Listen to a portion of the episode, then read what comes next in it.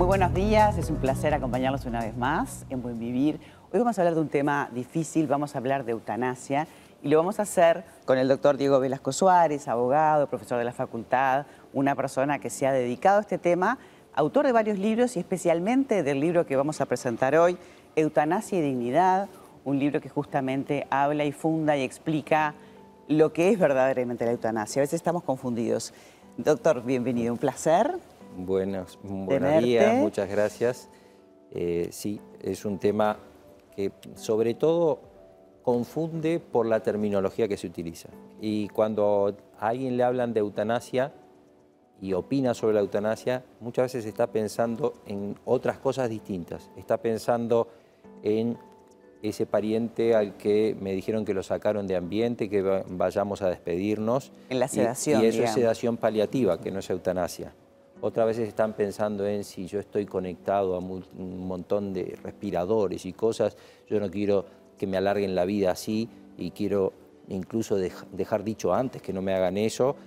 Eso tampoco es eutanasia, eso es algo que está prohibido desde el punto de vista médico, que se llama la futilidad terapéutica, y está previsto con una ley específica de voluntades anticipadas que uno se puede oponer a determinados tratamientos para que no le prolonguen la vida. Y eso tampoco es eutanasia.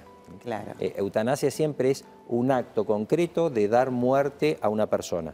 Entonces, el, el médico, tiene que ser un médico que le da muerte, no comete homicidio, sino eutanasia. De alguna o manera... si lo ayuda, que es, la otra posibilidad, porque es eutanasia o suicidio médicamente asistido. El médico lo ayuda dándole la sustancia, pero se la administra a él, entonces no cometes eh, ayuda al suicidio.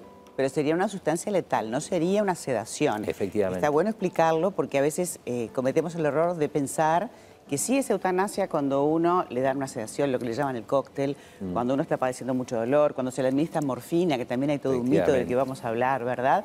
Pero si una persona está pasándola mal y realmente tiene una situación no puede dar la vuelta y no quiere tratamientos invasivos, quiere estar en su familia y en paz, eso no es eutanasia. Deberíamos de definir eso de la dignidad, porque a veces uno dice, uno quiere vivir digno.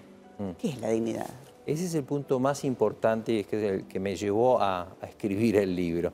Dignidad es una conquista jurídica de, después de la Segunda Guerra Mundial, después de los crímenes mm, que causan horror a la conciencia de la humanidad, dice el preámbulo de la Declaración Universal de Derechos Humanos. Allí se estableció, después de los juicios de Nuremberg, la Declaración Universal de Derechos Humanos en la que se pusieron de acuerdo todos en que había una realidad que si no se respetaba, podíamos volver a los mayores horrores, que es la igual dignidad de todo ser humano. Digamos que uno es digno per se, uno es digno porque es, digno. Es digno porque es ser humano. Hay una primera regla básica en una sociedad democrática de derechos que respeta los derechos humanos, que es que todos somos iguales en dignidad. Todos somos lo más valioso. Y a lo más valioso uno quiere que, sea, es lo primero. Yo no le digo eh, a una persona que la quiero mucho, ojalá te mueras. claro. y tampoco nadie quiere que la gente lo pase mal, ¿verdad? Este, en, realidad, en realidad acá es una delgada línea donde uno tiene que comprender lo que es la eutanasia. Si bien hay varios países en que, en que existe, es legal, y de hecho en Suiza si uno tiene depresión uno puede pedir eutanasia, pero ya es como el extremo, ¿no?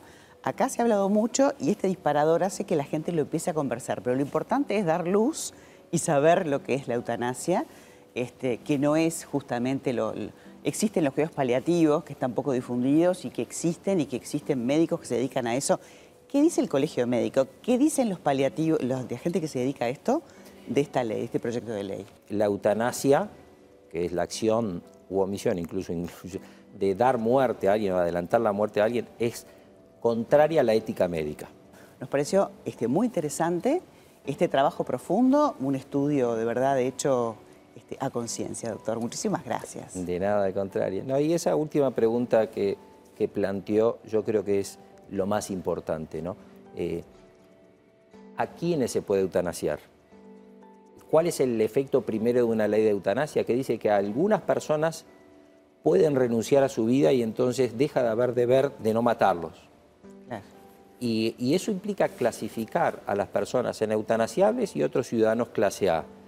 A los sanos, a los jóvenes, a las personas que aportan a la sociedad. Si se quieren matar, uno dice, no, vamos a prevenir el suicidio. Y en cambio a otros que no les sirven tanto a la sociedad dicen, bueno, no, si estos quieren matarlo, vamos a, a ofrecerles matarlo.